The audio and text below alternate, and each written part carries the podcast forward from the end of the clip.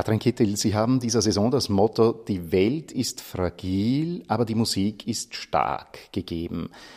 Worin liegt denn für Sie persönlich die Stärke der Musik? Für mich ist Musik die Sprache, die jeder versteht. Ähm, ich habe in meiner gesamten äh, Künstlerzeit äh, mit vielen, vielen Menschen zusammengearbeitet aus unterschiedlichen Ländern.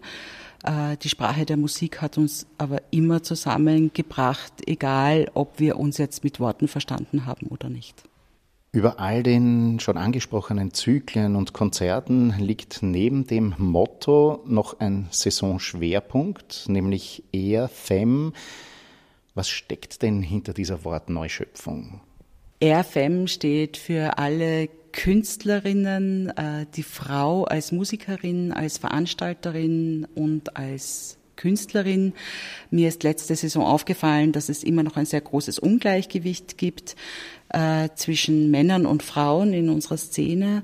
Ähm, und ich möchte einfach nur aufmerksam machen äh, und habe viele Menschen ermutigt, Teil dieser RFM-Bewegung bei uns im Haus zu sein.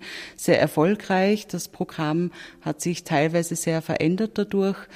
Und ähm, in unserem Programmbuch ist auch jedes Konzert, wo ein Schwerpunkt Frau liegt, gekennzeichnet äh, mit einem RFM-Punkt. An anderer Stelle gehen wir im Rahmen unseres Thementages ja auch noch ein wenig näher auf EFM ein. Aber in Kürze, welche Highlights an Konzerten, Diskussionen, weiteren Veranstaltungen haben Sie denn in dieser Saison unter das Motto EFM gestellt? Ich habe zum Beispiel gesehen, es gibt da ein ganz spezielles Neujahrskonzert hier im Ehrbarsaal zu erleben. Wir werden 2024 das erste Neujahrskonzert der Komponistinnen erleben. Wir haben das ins Leben gerufen, genau auf aufgrund dessen, dass es bisher keine Komponistin gibt, äh, die beim Neujahrskonzert gespielt wird. Wir wollen aber keine Konkurrenz sein zum Neujahrskonzert, sondern einfach auch nur aufmerksam machen. Wir sind auch da. Äh, es gibt wahnsinnig viele Komponistinnen, die in der Vergangenheit tolle Musik geschrieben haben, auch zu Straußzeiten.